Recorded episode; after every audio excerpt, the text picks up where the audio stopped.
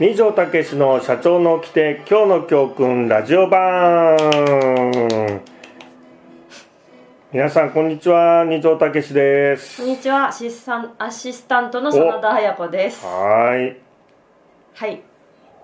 ろしくお願いしますよ今日もろしくお願ねいします始まりましたね第4回第4回ねえなんかそうですねラジオねいいですねなんかねうんいいですかいいで喋すりよやすいですなんかかねやっぱりこ う YouTube よりもねはいなんかこうなんていうんですかねラジオはねザック・バランカンっていうのはねほうほうなんかあってね、うん、やっぱこうね前も話したけどうつ映ってるっていうねああーれがないですプよレねッシャーがないプレッシャーがないからね確かにいい感じですすよねはい、うんはい、ということで5はい月、まあ、期待の幹部養成アカデミーが先生始まりましたね今月から始まりましたありがとうございます8期と9期8期と9期合わせてうん80名の80名ですね方がはいどうですかお越しいただきましてね、い、やあのねあのまあ 8, 8期9期ではい、うんまあ、今回になって、まあ、ますますねこう続けてきてて、まあ、1期2期3期4期ずつ続けてきてて、まあ、ずっと感じるのはやっぱりそのアカデミーを卒業した社員の人たちがこう、まあ、会社に戻ってねはいやっぱいろいろこういうこと勉強してきたとか、うん礼儀作法とかそういろいろできるようになって、はいなんかこう根付いてるようなねほ気がすごくしますっていうのはうはいあの僕がもうあのなんていうのあのノート取ってくださいねとか、うんうんいやぼーっと聞いてちゃダメですよって言わなくても、うんもうなんかそのなんあかーね勉強を受けを受けるはいそうするなんか姿勢ができてるっていうのかなうおお素晴らしい、ーんあとねうん今回8期9期ははいびっくりしたんだけども、分離例をね、はい、まあ、こう最初にうんうんあのお伝えするんですこういうふうにやってきますよってうちはねうんうん号令かけてやりますよって言うんですけども一発でできるんだよねへえみんなのタイミングタイミでングが「よろしくお願いしま す」と「例がぴったりぴったり初めてで初めてで1回目で、すごいですね、うん、だからそれはやっぱりこう会社の中ではいそういうことをやってきてうんて、うんうん定着して根付いてきてるんだなっていうのがねああもう普段の会社生活でそうやられてるそうだから 9, 9期ってことは1期からもう社員さん派遣されてる方はう、んうんまあかれこれ、まあ、10年弱ぐらいずーっとこあーそうでう社すね員教育を続けてやってきてるわけだかうら、んで卒業した方もほら合同講義で年に1回はうんネジ巻き直すのやるから、そうですねやっぱそういうのがこう定着してきてるなっていうねおーあれはやっぱりすごい、うん、うんなんとなくその継続はねうん力なりっていうのをね、うんすごく感じてます最初から、あの教えなくてもお伝えしなくてもできるっていうね、じゃあもうボトムのそのベースからそうそうレそうベルアップしてるそうそうそうまでさに実感しそしてるう、うん、だからそのほん本当にまさにそのベースうがんもう上がったっおーていう感じだよね、基礎がねやっぱりそこに教育するしないの差ってやっぱ出てくるんですね長期的に見てそう大きいよねそれは本当時間はかかるんだけど、うんうんやっぱ確実にそのなんとかこう成果上がっていくよね、うんでああいうのをご覧になった社長が「いやうんうちの会社回したい」っつっても、まあおそらくまた10年ぐらいうんうんかかるもんだと思うよね、うんそれをね今回は本当に、まあ、うんとにかくもう、僕がノート取ってくださいねっていう前にノート取るしあとあの専用ノートをねうんうん必ず専用ノート持ってきてくださいねって言うんですけどそれも言わずにもうみんな持ってきてるんで、ああすごういんうん、まあそれはこう引き継がれてるっていうかね、うん、素晴らしいですよ本当だからまあこれからねなんか、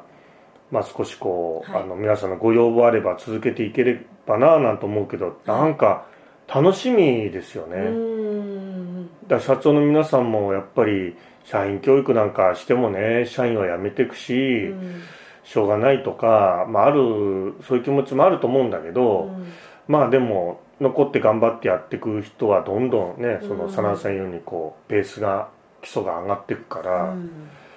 やっぱりいいあの続けてねなんかう社員教育やってほしいなっていうのはうね、んすごく初めてかもしれないそれを感じたのは、うんあこれはなんか1回目から違うぞみたいな、うんうん今年 新入社員のあのうん中途社員のそうそうそうそ時うにも何かそうそう今年は違うってうんそうそうそうおっしゃっててうん、なんかあれですね、うん何か変化を感じる感年ですねじる感じる本当にね今まではもう毎回毎回一からはい一からねうんお伝えする一からお教えるって感じだったけどまあな感覚的にはまあ1から10あるとすると1からだけど今まではねうんうーん2.5とか3ぐらいからお伝えするような感じだよねおーなるほど、うんそのちょっとの差でも結構そ大きいですもんうね、大きい大きい終わった後は名刺交換40人の列ができるからねバはいできてましたーね、ン、うんすごかったですすごかった圧巻でしたうんもう全員、まあ、名刺切らしちゃった方はしょうがないんだけども全員ね皆さんあれしてそれもやっぱりあの前はね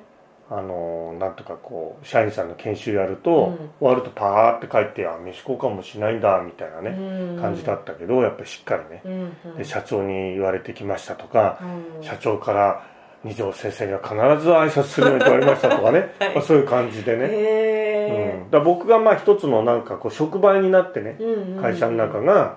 こううまくいってるようなね、まあ、僕うん僕はそういう触媒のね役割だと思うから、うんうんあそんなことありましたねじゃあこれからも先生は大変ですけどうんはいいっぱい教えるいやあのそうです、うん、社員さんのね、研修は、うんまあ、最初昔はやっぱり社員さんの研修は看板アカデミーじゃないんだけど、こうやってた時はなんかあのいくら熱くね、うん話してもなんかやめていっちゃうしねまあそれよりは辞めることができない社長さんにうんうん僕の時間を使った方がいいやと思ったこともあるんだけど、うんうん今はやっぱり社員さんで一生懸命こうやってくれるねうんうんうんうん人もいるから謙虚に学ぼうってなる、うんそういう人にお伝えするのもね、うんなんかお役に立つことかなみたいなね、うんういんうようなね気もするんでね、あのまあ求められればはい頑張ってやっていきたいはい あの命の続く限り暑いです ね暑い暑い暑いでも最近はあれでもも最近はあのトイレにあの起きずにちょっと熟睡できるようになりましたからああよかったですねあーでも先週は連休ゴールデンウィーク終わる3日ぐらい前から熱が出ちゃってあら微熱でずっと1週間続いてだから幹部の8期9期もはいはい2日間連続だったんだけど、はい微熱が7度2分とか4分ぐらいあってもうなんとかやりましたけどねななんでなったかっていうとあのゴールデンウィークの時にねやっぱ教材開発しなきゃいけないと思ってあの2日ぐらいかけてずっと本読んでたのねはいはいそしたらやっぱ本のインクでねあやっぱやられちゃったみたいあで、うんうん節々痛くて喉見たくなっておかしいなと思って風邪だと今まで思ってたんだけどねはいそれ風邪じゃないみたいね、ううんん、なんかアレルギー反応でねあだからプール入ると熱出て風邪ひいててプラプール冷えたんだな違うんだよねあれ塩素なんだよねーうん塩素で熱が出ちゃうってねはいうんだからあのまあそういうんでね熟睡もできてますし、ね、はいあの、トイレにトイレに3回以上夜中起きる人はなんか命寿命が短いとかって話も聞いたことあるんでああなるべくトイレに起きないようにと思うんですけどもはいあの最近は起きずに少し長生きできるかなみたいよかよかったですな、ねここの話はしていいんでしょうか なんかいだんだんそれてきた次んです次々いきまあすか次ですかあごめんなさいうんもういろいろね話したいこといっぱいあるんではいはいじゃあそらさんの次なんですなんでしょうかはいすいえません時間オーバーしましてー、本当ですね誠にずっと誠喋っにてます誠ねに申し訳なくでは新しいコーナーでもコーナーのあれですかねこう、はいタイトルコールは先生ですからねはいはいタイトルゴールはいでは先生タイトルゴールはいこれですよこれちゃんとこれですこれですあはいはいでは先生コーナーお願いしますはいえー、今日の教訓はいうんこの今日の教訓コーナーでは二条先生が約14年にわたり無料で配信しているメルマガ「社長の起きて今日の教訓」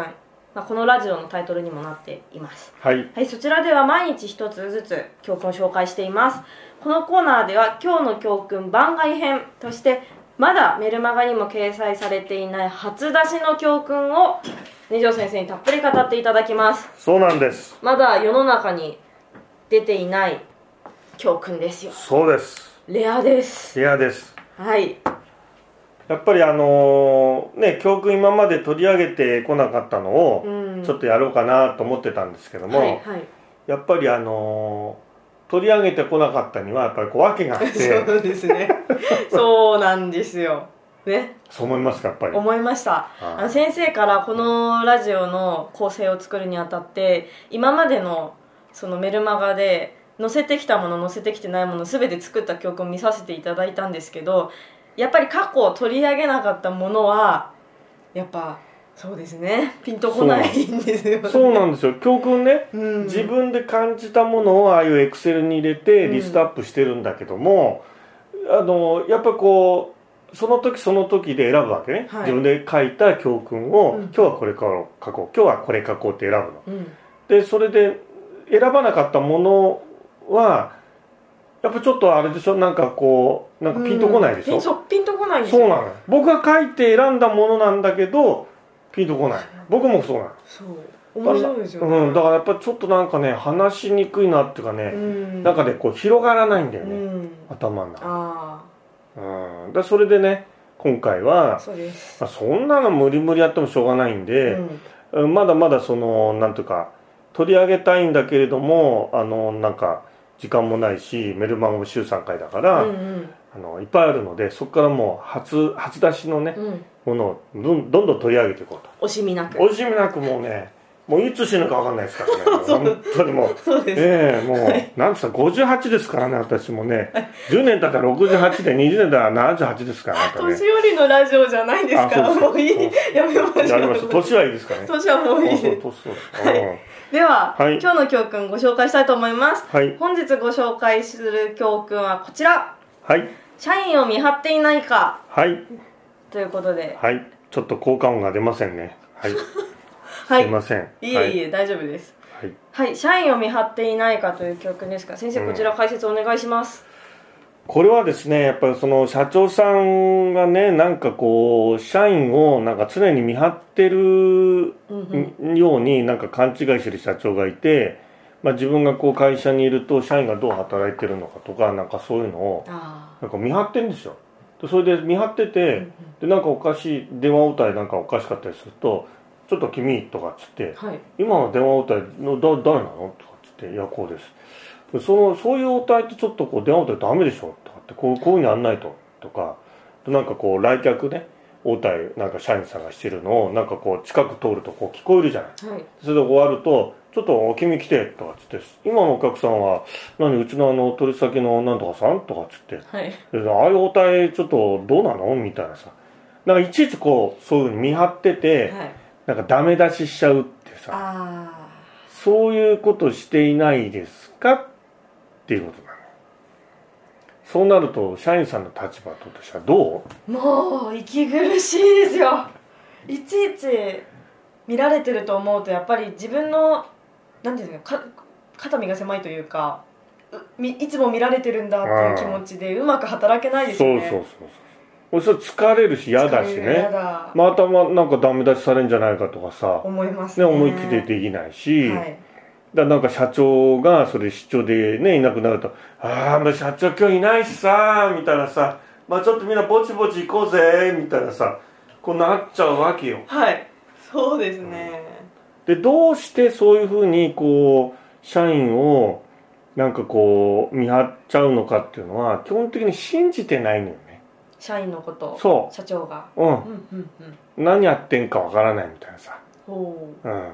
あとは俺は分かって社員は分かってないみたいなアホだみたいな、はだいから俺が教えてやるみたいなさ、うそういううこう見下し感もあったりさうんするわけよだから信じてないからうん結局見張っちゃうんで、うんだからどうしようが任せて信じることが大事だっていうねリーダーは、うんあとは目に見えてても聞こえてても見えないふり聞こえないふりするのもリーダーだしねうんうんうんううんんあとはだから一回なんかそういうのが気になったぐらいでいちいちチェックしないっていうのも大事だよねうんやっぱあのなんていうかあの3回続い3回見たら注意しようとかさうんうんうんうなんんかそれぐらいちょっとこうね心を広くね広くうんもう余裕を持ってねうんやった方がいいんじゃないかなみたいなねうんうん確かに電話応対とか、うん接客とか気になった点があれば、うん社長じゃなくとも多分言う方って、うん、まあ周りにうね、ん、先輩とかねそうですい上る司ととか思うし、ね、うん、そのまあ3回に1回ぐらい広げまああんまりトップだだからね、とは思うんだけどだからまあそういう社員をねなんか常日頃見張ってるようなことはあなた会社に徹していないですかってねうん、はい社長は社員の見張り番ではありませんよって見張られてる人の気持ちも考えましょうねみたいなさですねそういう人ってだからねなんか相手の気持ちを感じる余裕がないわけよねうんうんうんだ例えばさなんとかこうスーパーとかねコンビニでさこうなんかレジ並んでたりするとさ、もうなんか頭くる人とかねはいはいスーパーとかね、なんかはいなんでこんなレジ並んでんだもんなんとかしろよみたいなさだけどあれってねあの立場変えれば、うんレジ打ちをしているあのーおばちゃんたちも、まあ、おばちゃんじゃない人もいるんだけどさお兄さんもいるんだけど、はいまあレジ打ちの人たちもあのお客さん待たせているってのは分かんない、見ればうんうんそうですね、うんだ待たせ、ま、待たせている人の気持ちも考えればあんまそういうことって出てこないわけあんまりたうんうんその、どうなってんだみたいなさ、うんまあ、自己中心的でまあ簡単に言うと、うんお子ちゃまでさ未熟ってことだよね、うんそういうの思っちゃうなんかこの間なんだっけなラジオかテレビで言ってたけどレジでああいうふうに行列で待っている人よりも、うんレジ打ちをしてお客さんをまさ、ま、待たせてる人の方がストレスが何倍も高くてそりゃそうでたす短命なんだってあそううでんうん寿命が短くなんだって、もそれは、うん、だようね、ん、わかります、待たせる人の方がきついんだあごめんなさいごめんなさいと思いうながらんやってます、うんやうりんまだかすもんねらそういうのこう感じるじゃん誰でもね、うんうんでこう遅い人もうさ、ん遅いって自分で分かってんだよあんなのさ、ううん、っ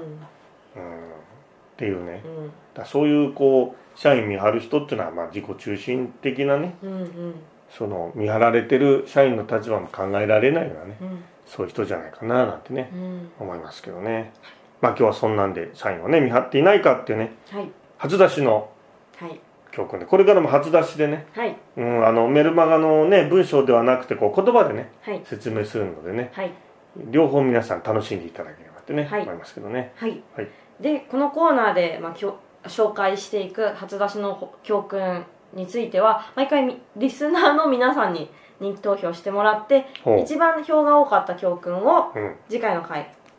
あいいでですね解説していきたいと思っておりますはいはいで投票ページは二条先生のメルマガ社長の来て今日の教訓や先生の SNS フォーラムの SNS でご紹介していくので皆さんすぐに投票できますのでクリックしてぜひ参加していぜひただぜけひればと思います、ね、ぜひぜひ教えてくださいね、はいうん、皆さんのねはいこれを聞きたいっていう教訓をね解説していきたいってね、そうそうそう思いますんでねそうリクでエストその教訓も初出しですからねそうです全部そうです、うんリクエストできるなんてうんいいですね、いいです か、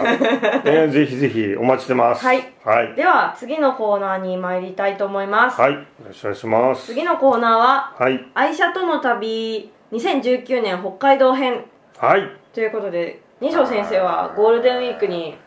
愛車はいソライロくんはいソライロくんでしたそうですスライドクラウンですね、はいソライロククラウンラウンとクラウン君ともに北海道を旅してきたそうですそうなんですよでその旅いっのお土産話がもういっぱいいっぱいすぎてもういとてもぱいいっぱい過ぎても喋りたいそうなので喋りたくて喋りたくてもうほんとこの間もどうしても話したいからっつっても山手線の車内で独り言でブツブツ言っちゃいましたみたいなねやいやいやいやいやいいややいやいやいや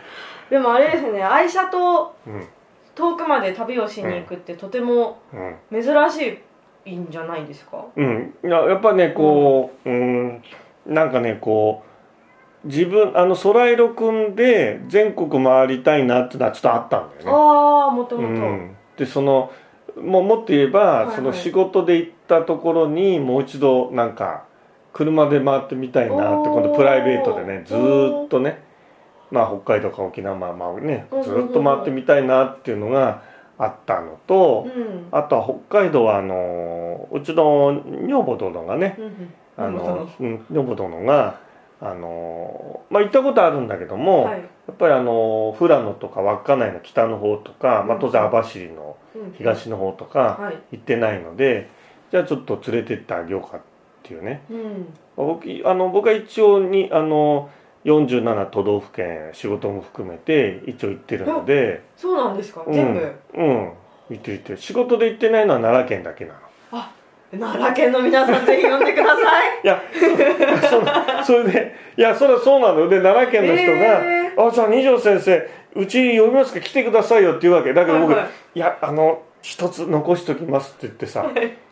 うん、やっぱほらなんとなあの日光東照宮のね酒柱のようにさ、はいね、完成させるとあとは朽ちるしかないからあーわざと柱を逆さにとかさ、ね、なるほど昔家を建てる時は瓦を全部きれいにやるんじゃなくて2枚は割って割れ瓦を置くとかうんさ、うん完成させないっていうのが日本文化に昔からあるわけ。はいだからそこで奈良県のピース入れて完成しちゃうともうあと二条滝じゃ落ちるしかないんじゃないか だか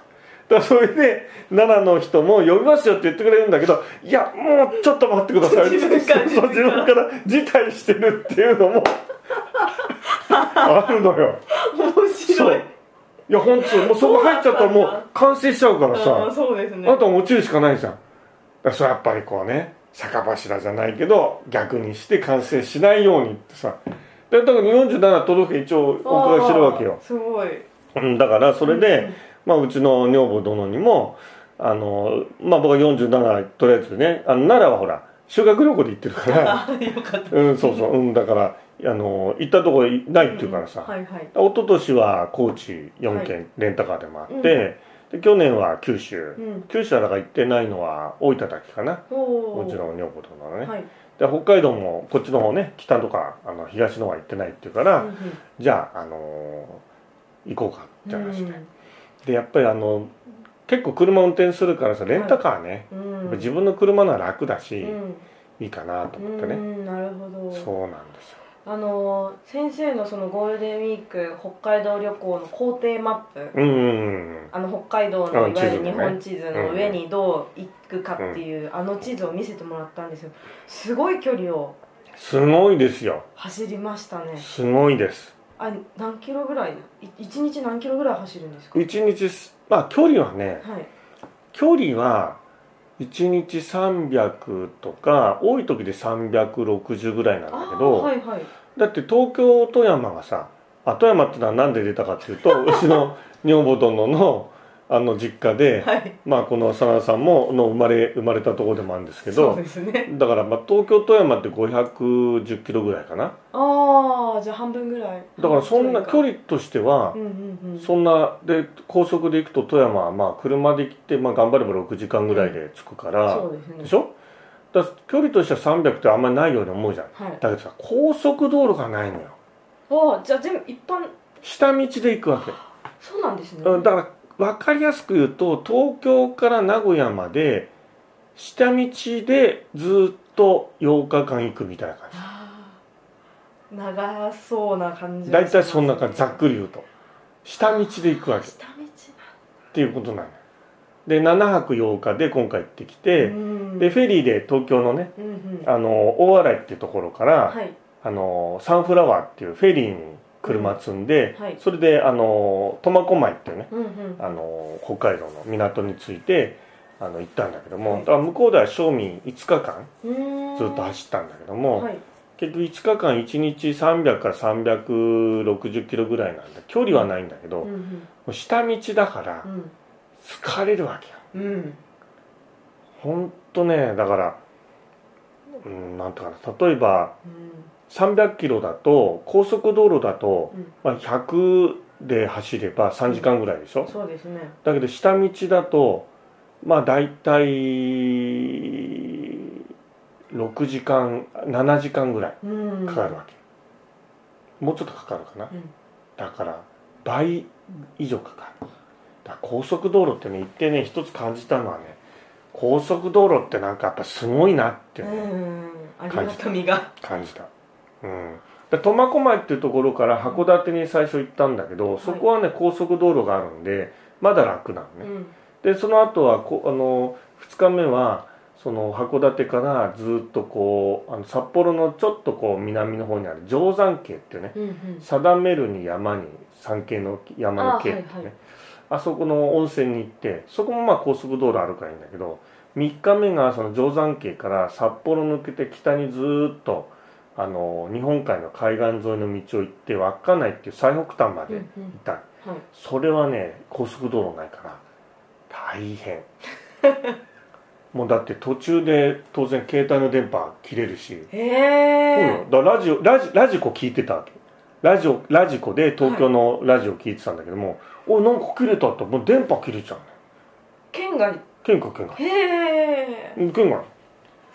もうねたあのね大変ですよだってね第一村人発見するのに90分かかんなかった 90分ずーっと走ってんだけど誰もいないへえ誰も歩いてないで北海道のそちらの方のねあと稚内から4日目はずっと今度はオホーツク海を左手に見ながら、うんあの網走網走ってとこまでずっと南下したんだけどね、海海沿いの町のさそこももうとにかくあのまず道信号がないうん信号がないからであとまっすぐな道だうんでよくあの北海道でさなんかこうバラエティ番組でさ「あまっすぐな道です」とかってよく出てくるんじゃない、はいあれさなんか僕も行くまではさなんかそういう道がこうあってあとはまあ普通こうだろうなって違うんだよもうそんな道ばっかあもうそれが当たり前みないたまなっすぐなずーっとだからねまっすぐでそのまっすぐの先ってさこう絵絵で描くとさ遠近法で描くとさまっすぐのその先ってこう点になるじゃんうんうん絵に描くと点なんだよ天しか見えないへずーっとその道路と上のそのあの景色が全部そこに吸い込まれていってんのずーっとでそれ誰も歩いてないわけえ気が狂っちゃいそうだからすごいです運ね転してて、うんもうアクセルずっと踏みっぱ一般道だけどずっと踏みっぱなしで50キロ規制で60キロぐらい走ったんだけどもうずっとオオートクルーズオートクルーズってして、うんあのそあのオートクルーズ入れるとアクセル踏まなくてもずっとそのそ60キロにずっと設定で車が走ってくれる、うん上り坂になのか下り坂になのかね、行くそれでずーっと設定してもうずとにかくまっすぐでまっすぐな先行ってさあちょっと曲がるかなってあやっと曲がったと曲がるじゃん曲がるとまたまっすもう曲がり角が嬉しいみたいな出てくるとぐだからもうね2日目3日目ぐらいまではねうわまたまっすぐだっつって女房殿と顔合わせ見合わせまたまっすぐだねっつったけどもう4日目になるとねなんかもうなんか罰ゲームみたいになってきてもうすいませんどっかで曲がってください曲がりたいですわかりたいですずーっとまでそれそれしかまた道ないのよああ海岸沿いの道、まあ、あとはもう山越えた向こうの中の道しかないからうんずーっとこまでで運転してるじゃないでもうとにかく誰もないわけでそれであの北の方に行くとなんていうかなこう熊笹っつってさ腰の高さぐあーはらいいのはい笹はいはいありますねばっかりなのよで山はあんまないからはいはいもうとにかくその腰の低い笹熊笹があるその茂みのところへずーっと行くわけよ、でほんとあの風力発電のあれもこう回ってたりしてさでなんと驚くべきことにさあの前ずっとそのまっすぐな道でさ前に点が見えるって言ったじゃんずっともう吸い込まれてるね、はいそこまで車ないわけでバックルームミラー見ると後ろもないわけへえで一番すごかったのはその札幌の辺りから北に行って稚内に一番北に行く日本海を左手に見ながら行く道のところは前も後ろもなくて雨降ってきてでこっちにはあの利尻島ののし島が20キロぐらい先なんだけど見えて利尻富士がちょっとこう雨雲の先にシャシャッと見えたりしてもうなんともね荒涼たるねそうですねほんとなんかね「いやここで車壊れたら死ぬね」って言ってたの故障して止まったら JAF なんか来たって多分3時間ぐらいかかるようなさまっすぐで時々そういう道行くとこうやっぱ道のところどころにこう集落っていうかあのまあ、市街地っていうかうんちょっとこうあるわけ、うんそうするとねやっと信号が出てくるんですへでもー当然青ですよだからそれまで信号がないってことはだからもう渡らないんです人がね、人も渡る人もいない、うん、熊が時々渡るんで鹿とか渡る人もいないすごいずーっとでですねそう集落行くと集落とか町を中行くと信号あるんだけど当然青だから突き抜けてってそうするとん郵便局とかねあとあのコンビニのセイコーマートとかうんこういろいろあるんだけど、店とかそういうのあるんだけど学校人はいないのよへーだからゴーストターンみたい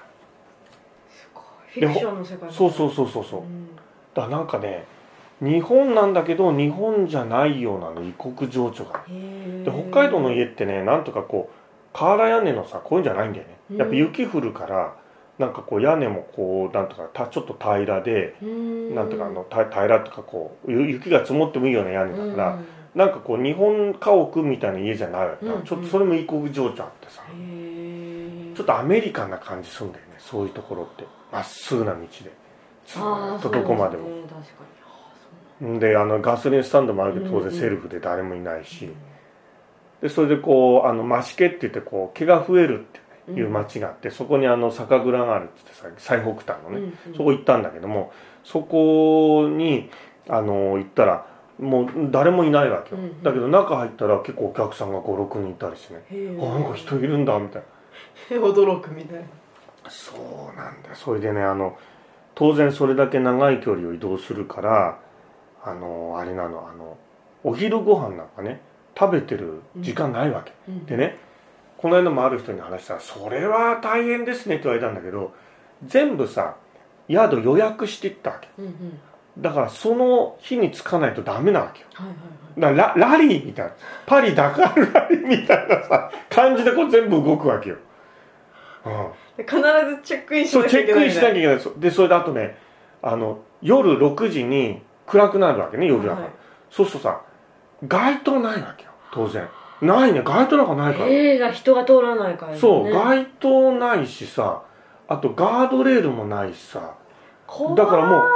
車の両端と真ん中のセンターラインを目印にずっと走らなきゃいけないそれ疲れるでしょ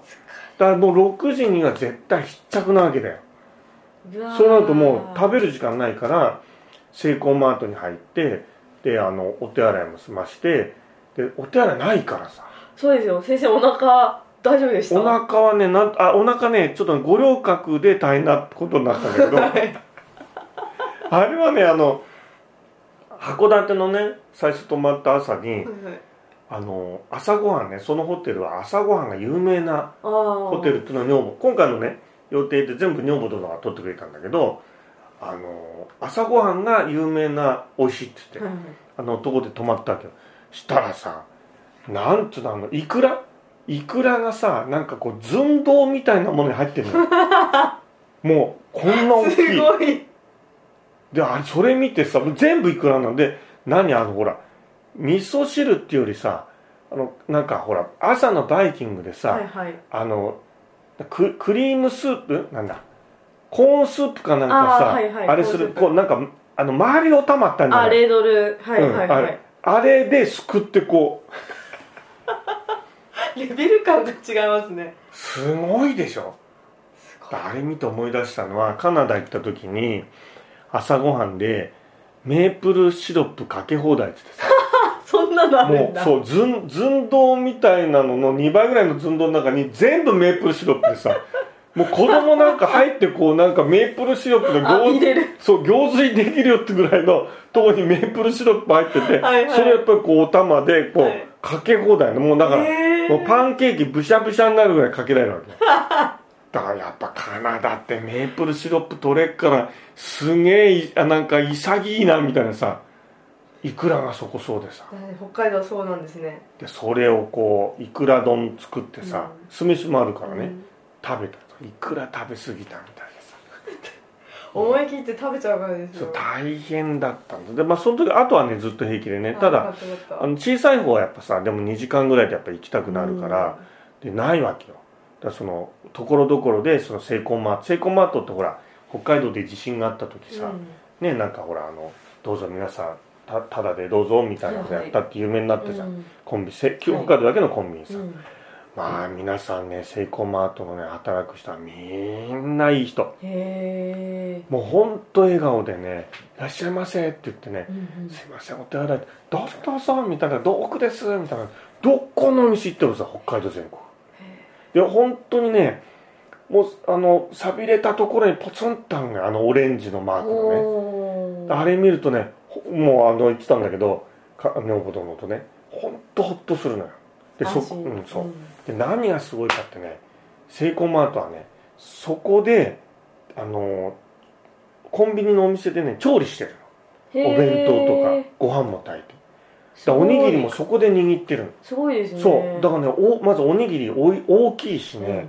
で直巻きでね海苔のうんうんうんすっごい美味しいのよ家のおにぎりみたいへコンビニのおにぎりじゃないああいうー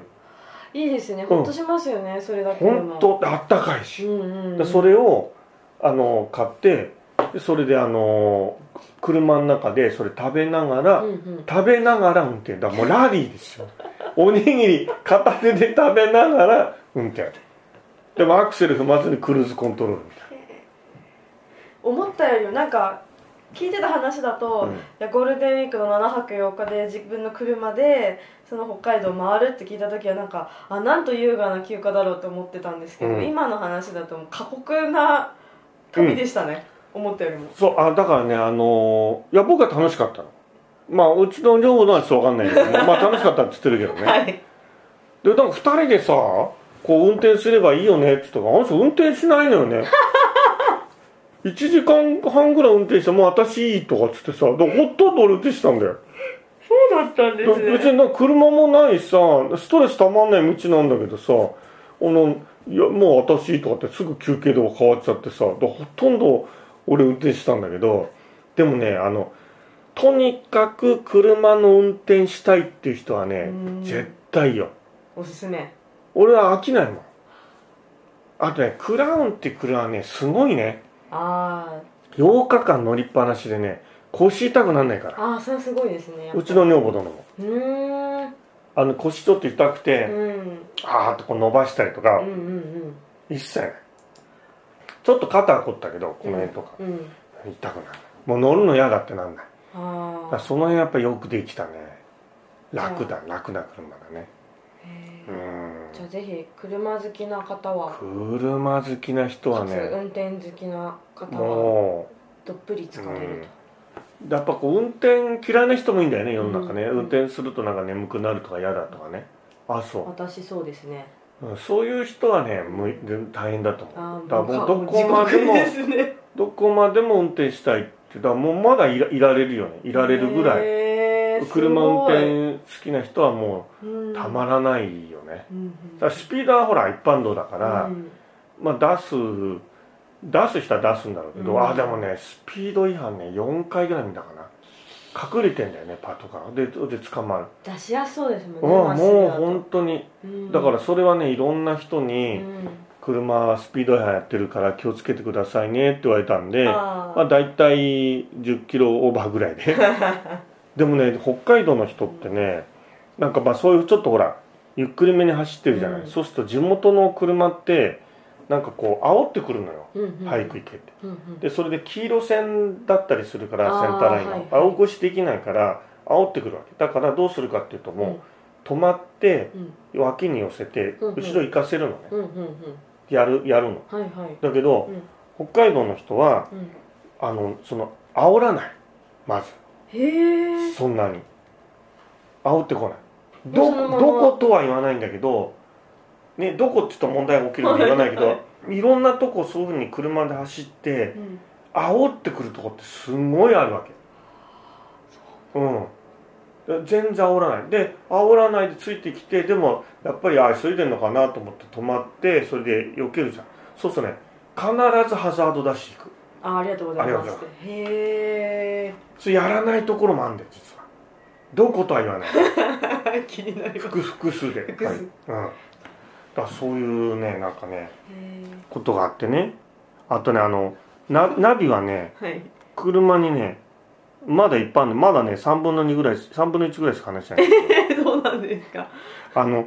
なナビねカーナビ車についてるのね、はいソライル君にだけどそれね買ってもう5年経つから古いわけはいはいそうするとねやっぱり新しい道北海道もできてるから、うんだからあのその古いナビ上だとなんかこう道なき道を走ってるみた いなだからどうやってたかっていうとあのこのスマホのあれのそのあの何カーナビタイムうんカーナビタイムってあるんじゃないありますあれの車のドライブ用のがあるのよへえそれを、をずっとつけてうんうん、ホルダーでつけてやっててあれは助かったうーんでね一回一回一一箇所ねあのその定山渓ってところから稚内行く時にな何何号線だったかなな何号線ってあるんだけどそここう行くとこう海沿いの道出て近いんだけどもど何回そのここを通るようにって経由しても違う道が5つ候補があるわけ。うんうんうんだからこっち行った方が早いなおかしいなと思ってそれでうちの女房殿があのおにぎり買いに行ってる間にちょっと車止めてこう拡大してみたらその道2箇所通行止めになってんだよへえねそれもちゃんと分かってて行くのやめなさいっつってこうなってへえであれ行ってたら2時間ぐらいってまた戻んなきゃいけないから大変だったあじゃあもうリアルタイムの情報がそのの乗ってるから携帯とかそのうスマホのあのナアビプリだとナナビビだとひょ反映されてるからもうなんか時代がそうなってきそうですよねだそれはでもそうだと思う楽だもんだからその時教訓はあの記憶ない教訓はもうあのななあのアプリのなナビに逆らっちゃいけないっなんちゃいけないていうねこととかねあとね時間が押してますよ先生あそうなのあまだまだ半分も話してないんであの話話お味噌汁が美味しかったのすごいおおお味噌汁北海道ね、ーはい結構ね年寄りの人にも聞いたんだけどやっぱ北海道は発酵物はねやっぱ寒いから味噌とかそういうのなんていうの醤油とか、はい俺たちはまずいんだっていうふうに思ってたんだけどそんなにうまいかねって話になってお味噌汁美味しいよでだしはね利尻昆布とか取ってるのがだしじゃないお味噌自体がすごい美味しい、うんうんそうこの時間ですかそうまだねですねまだあるんですけどじゃあまた次の回でねあの次の回うん、あそのう、ですねサンはいサンフラワーのねフェリーのこともほら話してそうたでしすねそうですねうんいろいろ、はいうんあとね北海道はねあまあ話してうーんってなりました今うーんってなりましたウォシュレットが ねすんだパーフェクトほぼ100パーウォシュレット道の駅みたいなとこもウォシュレット感動しないもう感動しちゃってさ、はいだからけ携帯のウォシュレット持ってんだけど一度もつかなかった感動じゃないですか、そうですでね調べたらね北海道のウォシュレット率高いんだよあ実は、あへえうんなんかねまあ、そんな話とかいろいろはいあるんですがとりあえず一生分のまっすぐな道とはい一生分の熊笹を見てきたみたい な、ね、またなんか続きはねはいなんか次回なんてね思いますけどねはいまた次回以降にはい、はいあんまり長いと話していただい後てで放送の後怒られちゃうんでそうですねはいはいということでコーナはい、ー愛車との旅2019年北海道編そのはい1そのでし1たよろしくお願いしますはーいその2やってくださいはいはいということでそろそろはいねもうだいぶですが終わりの時間に近づいえてきました早いもんでねはいはい先生どうでしたかうん、いや今日はねあのいや、まあ、あのもうちょっと北海道の話したいなっていうところ でえぜひそうですね時間作っていただければと思います わかりましたはいで次回のコーナーははいスペシャルゲストをおお呼びしているのではいちょっとスペシャルゲストの方と、はいまあ、30分45分ぐらいはみっいちり喋れればなというふうにあーいいですね思っておりますとスペシャルゲストの、まあ、誰かっていうのはここではゆどっちでもいいですよ言う言いますあ言言いますあぜひあわかりましたスペどシャどなルたのスペシャルゲストは国際後継者フォーラムの南波さんですおおソース君はいいやーこれは皆さん聞きたいこといろいろあるでしょうね、はいなんかねもし南波さんにうーん楽しみですね、はいそうですね楽しみですねうんうんはい、ちゃんと話いただけるといいですけどね、うんちょっと姉としては心配の部分もありま すがななんですよ笑う笑うことじゃないですしもう本当に心配してるんでちょっとやめてそうやって笑うのやめていただければま 真面目に心配をして真る面目にと真面目に心配してそますうですからね、、はいいや楽しみですね、はいぜひね時間皆さんね、聞いていただければってね思いますけどねはい、で引き続き、えっと、今日の教訓では次回取り上げる初出し教訓の人気投票を行ってますで、えっと、人気の投票は二条先生のメルマガ SNS フォーラムの SNS にて、えっと、募集しているのでぜひご応募お待ちしてますまたさらにですね7月はちょっとトークテーマをはい、取り入れておこうとああそうですねぜひ皆さんとね、はいインタラクティブなイねンタラクティブ番に組作りをねしていきたい、はい、していきたいと思いますので、はい、トークテーマどうぞはい、ご7紹月介のトークテーマははい「もらって嬉しい手土産」おーと手いう土こと産でね、はいもらって嬉しいねいろいろ皆さんね、あるでしょうからあると思いねます、うん例えばこれもらったらもういつも機嫌が治るみたいななるほどはいね、手土産だったり、ねあとはもしあげる方がいればこれ持ってけばもう鉄板で喜ばれるぞとなか、るほどなるほどあとはこれもらったらちょっと困っちゃったんだよねみたいな、なるほどそれありましたいやこんなすごいもんちょっといただいちゃいましたみたいなうねんとかあるでしょうねはい、手土産の話をぜひ送っていただければとは思いはいはいいます、はいでそちらの、えっと、募集も同じくい SNS 等で、えっとなんていうんですかねおしゃお知らせしますので、はい皆さん気軽に送っていただければと思います、はい送っていただいた方にはえっとぜ漏れなく全員に特製ステッカーを差し上げますそうですねあ、はなんか北海道のお土産もあそうです、ね、余る余りますうん余るとこらちゃうね余り物なのかみたいな、余る そうですね、うんいやあるありますからねあじゃあもううん先生かあら、の番組のね皆さん宛てになんかどうかなと思ったんで、なんか取り上げた方にはね、はい抽あ選ででのは数がなくなり次第はいあれですけども、まあ、大したもんじゃないんですけどもね、はいうん、多分キャラメルとかそんなものになると思いますけど、はいあのあね、あるある限りねちょっとね、はうん、あのお渡しできればってね、はい思いますから、大丈夫ぜひぜひ、ねはい番組とあとメッセージもねはいお待ちしてますんで、はいうん、送っていただけましたら番組内でねご紹介させていただきますんで今のね、トークテーマですかね、はいもう含めてね、ぜひ教えてください。宛先は、えー後継者アットマーク後継者 .jp、後継者アットマーク後継者 .jp ですね。もしくは僕のあの、おし月水金とお送りしている、えーメールマガジンや、あーですね、えっと、あの、Facebook のメッセンジャーとかね、まあ、いろんな形でコンタクトを取っていただければというふうに思います。はい。とりあえずもうフォーラム宛てに送ってくれれば、そうです、そうです。どんな方法でも大丈夫で大す。丈夫です。はい大丈夫です。ということで、また次回はいお会いしましょう。お会いしましょう。はい、皆さんさようなら。ありがとうございました。さようなら。失礼します失礼します。